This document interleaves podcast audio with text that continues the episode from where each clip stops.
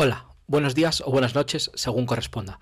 Yo soy Juan Pablo Rodríguez, profesor de Derecho Mercantil en la Universidad Carlos III de Madrid y os doy la bienvenida al podcast sobre Derecho Marítimo. Este podcast pretende ser una ayuda para todos aquellos que quieren aprender y profundizar en las instituciones jurídicas más importantes del derecho de la navegación marítima.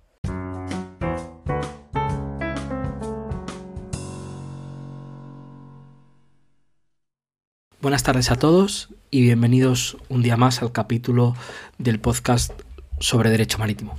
En esta ocasión vengo a hablar de un tema que no es propiamente el derecho marítimo, sino es eh, un tema del que ya comentamos eh, en algún momento, hicimos un podcast sobre ello, y es sobre la competición internacional sobre arbitraje internacional y derecho uniforme del comercio internacional MUD Madrid. La semana pasada tuvo lugar la fase final de esta competición, de los días 18 a 22 de abril del año 2022.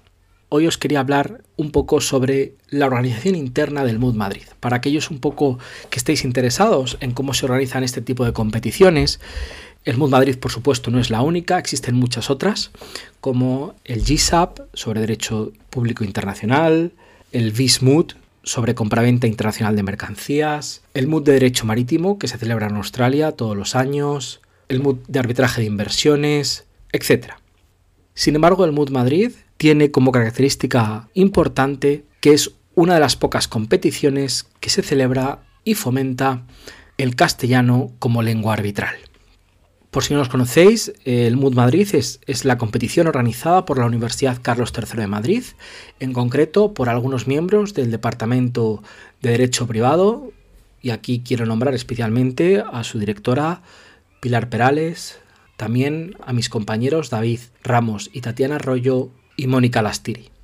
También tenemos el apoyo por parte de personal de la Administración de la Universidad y aquí menciono muy especialmente a Virtudes. ¿Cómo organizamos un mood? Y es un poco lo que quiero explicar hoy. Un poco ver el trasfondo de la competición. Generalmente tras acabar un mood, por ejemplo, como el que hemos acabado, como digo, la semana pasada, tenemos en los días siguientes, de hecho ya tenemos fijada una para, para la próxima semana, una reunión para revisar los aspectos positivos y negativos. Es decir, qué es lo que ha salido mal, qué es lo que ha salido bien, qué deberíamos tener en cuenta para las próximas ediciones. Y ya nos ponemos a organizar el próximo mood, es decir, en este caso el del año 2023. En esta reunión fijamos las fechas definitivas, el tema, de, es decir, sobre qué va a tratar el caso. El caso siempre está relacionado en el Mood Madrid con la Convención de Viena, con el derecho uniforme internacional y con el arbitraje. Así, durante los últimos años hemos tenido casos de muy diversa naturaleza. Hemos hablado de construcción, hemos hablado de seguros y reaseguros, hemos hablado de distribución, hemos hablado de suministros, hemos hablado, como este último caso, sobre derecho marítimo. Elegido el tema. Durante el verano eh, empezamos a trabajar en el caso. Para ello generalmente es uno o dos profesores de estos que he mencionado los que llevan en su caso el peso fundamental de la redacción del caso. Y cada año vamos variando. Como digo, durante el verano y posteriormente al verano tenemos varias reuniones para ir tratando el caso. Tened en cuenta que el caso está formado principalmente por una solicitud de arbitraje y una contestación a la solicitud de arbitraje junto con toda la documentación que se acompaña en dichos eh, documentos. Y toda esta documentación, como digo, es elaborada por los profesores que participamos en el MUD Madrid. Nos intercambiamos borradores, nos intercambiamos ideas y se va poco a poco construyendo el caso, construyendo dichos documentos junto con toda la documentación adjunta. Posteriormente solicitamos la colaboración del CIAM, que es el Centro Internacional de Arbitraje de Madrid, quien nos ayuda con la documentación propiamente arbitral, es decir, con todas las comunicaciones entre la institución rectora del arbitraje y las partes. Aproximadamente por noviembre de cada año publicamos el caso y damos un periodo de tiempo para que los equipos puedan presentar solicitud de aclaraciones. Tras unos días, examinando esas aclaraciones, publicamos el caso definitivo, como digo, con las aclaraciones tenidas en cuenta, así como con algunas preguntas que se nos han planteado por parte de los equipos. En ese momento se abre el plazo de inscripción de solicitudes para que los equipos vayan inscribiéndose para su participación en la fase oral. En torno a enero o febrero, dependiendo de cada año, se presentan los escritos de demanda y en torno a marzo y abril los de contestación. En esos momentos más o menos ya tenemos una idea clara del número de equipos que van a participar en esa edición del MUD. Eh, en nuestro caso tenemos una participación aproximada en torno a los 30-35 equipos cada año. Las nacionalidades de estos equipos es muy diversa. Tenemos eh, equipos que vienen de diferentes países del mundo. Evidentemente, una gran parte de estos equipos, en torno al 40%, son equipos de universidades españolas y el resto de equipos de universidades generalmente de Sudamérica o de Estados Unidos. Aunque también tenemos y hemos tenido participación de equipos de otros países como Francia, Polonia, Rusia, etc. Pero como digo, nuestro, nuestra parte fundamental de equipos son de España y de Sudamérica. A principios de cada año empezamos a contactar con los despachos colaboradores del MUD Madrid. Son muchos los que colaboran, no los voy a mencionar, pero podéis, si queréis y tenéis interés en verlos, están publicados en la página web del MUD Madrid. Y empezamos a contactar con ellos para ir viendo los espacios que vamos a necesitar en las fases orales. El MUD Madrid tiene una característica y es que de los cuatro días de rondas generales, el primer día, siempre el lunes, se celebra en la universidad, en la facultad de la Carlos III, y los días sucesivos, las sesiones de arbitraje se realizan en diferentes despachos. De tal manera que los equipos van a participar en tres de sus sesiones en diferentes despachos nacionales e internacionales que colaboran con el MUD Madrid. También, ya a principios de año, vamos viendo los árbitros que se van apuntando. Siempre solicitamos la colaboración de abogados, profesores que se inscriban como árbitros del MUD Madrid para poder participar en las sesiones. Cada año contamos con un gran número de árbitros que colaboran con nosotros. Una cifra aproximada podría ser unos 150 árbitros cada año, si bien esta cifra puede ir variando, por supuesto. Una vez presentados los escritos de demanda, estos se envían a los árbitros que se han apuntado para corregir escritos.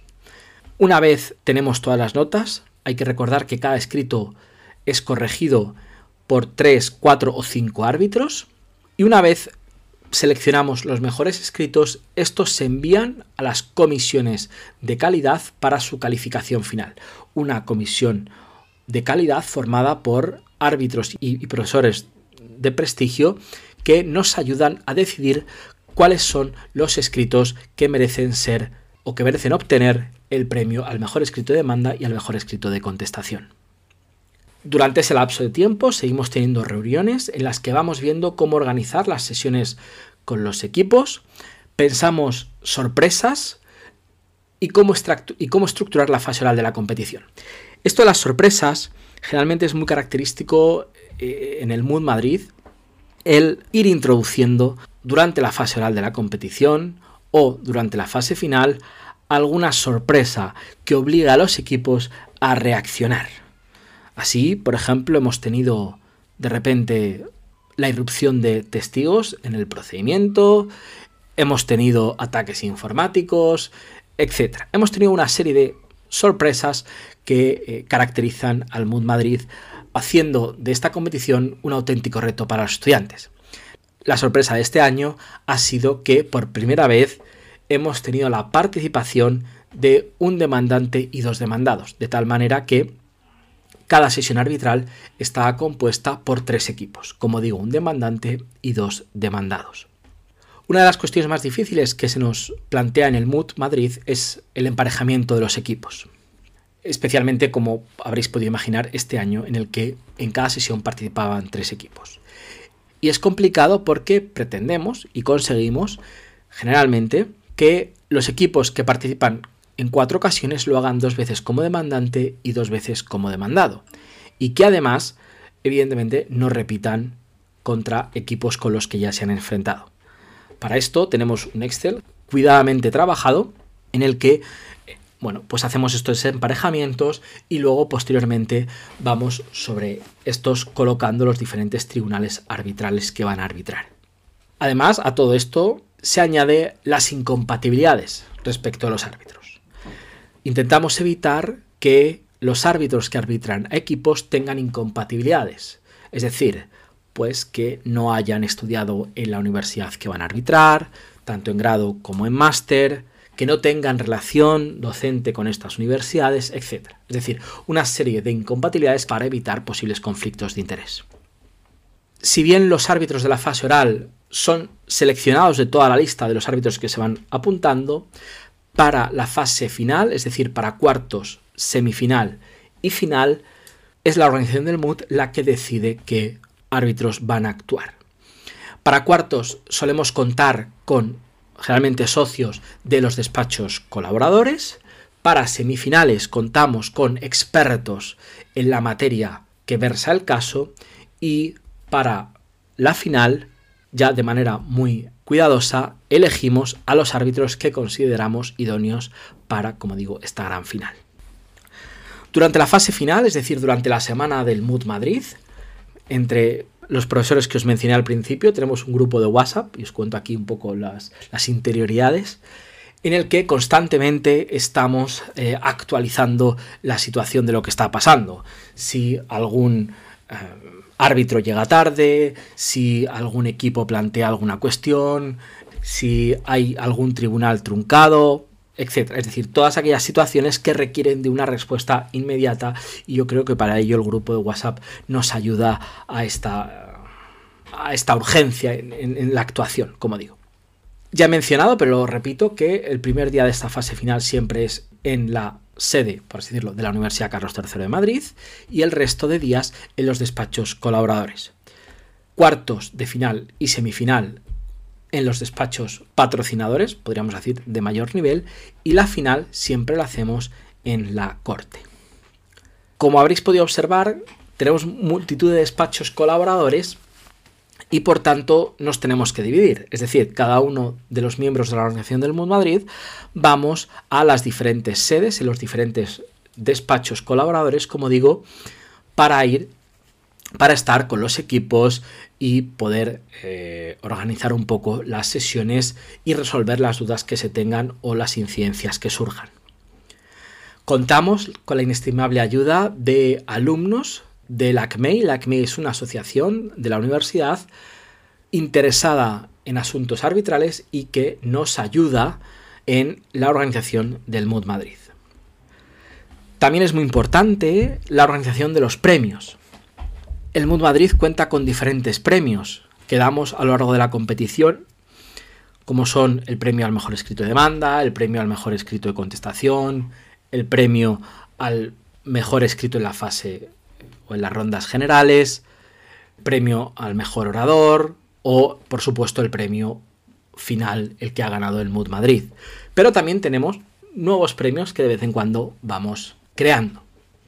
La final, como he dicho, tiene lugar en la corte y tras el desarrollo de la última de las sesiones arbitrales, el panel arbitral se retira a deliberar, donde comentan quiénes a su juicio han sido los mejores oradores, quienes a su juicio ha sido el equipo que ha resuelto con mayor precisión las preguntas que se le han hecho. En definitiva, quién es el equipo que merece ganar el Mood Madrid.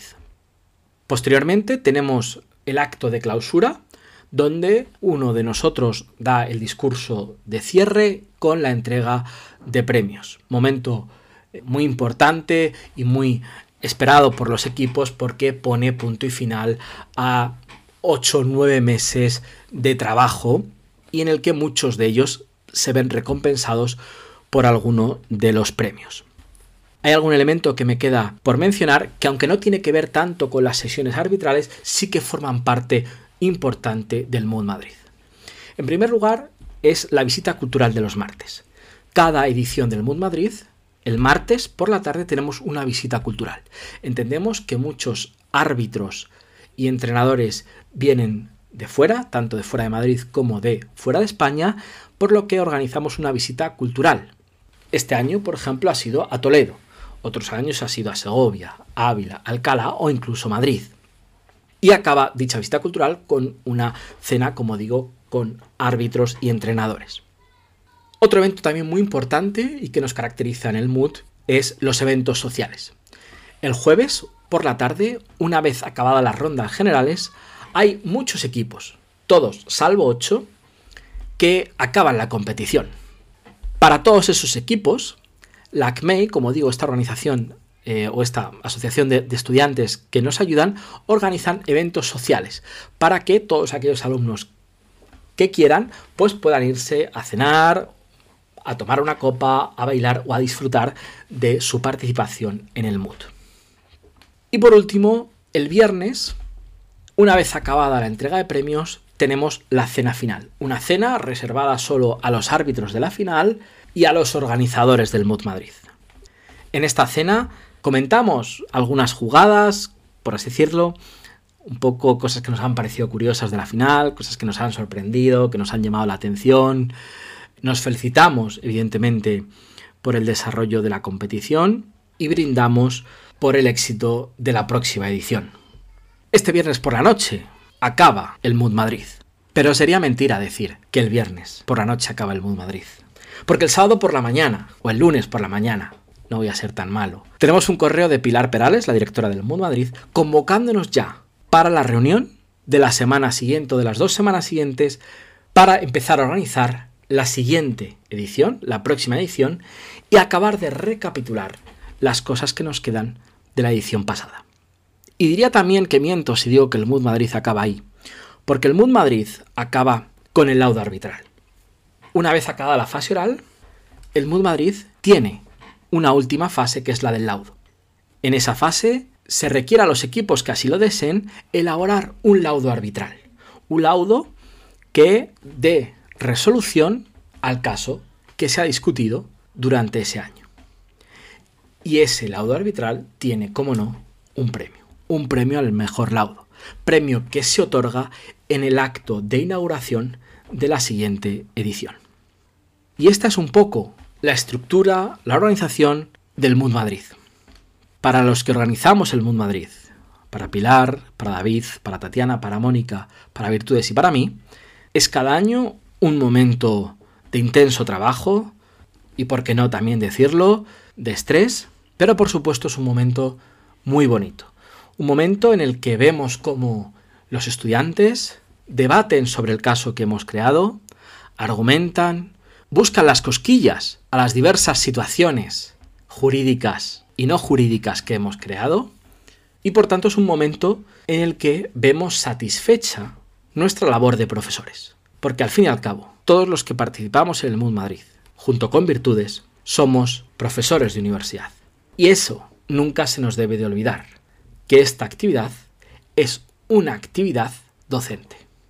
Concluimos aquí este capítulo del podcast sobre Derecho Marítimo. Para todos aquellos estudiantes que estéis escuchando este podcast, os animo, si no lo habéis hecho ya, a participar en esta competición y os esperamos en la decimoquinta edición del Mood Madrid que tendrá lugar en abril de 2023. Muchas gracias y nos vemos en el próximo episodio del podcast sobre Derecho Marítimo.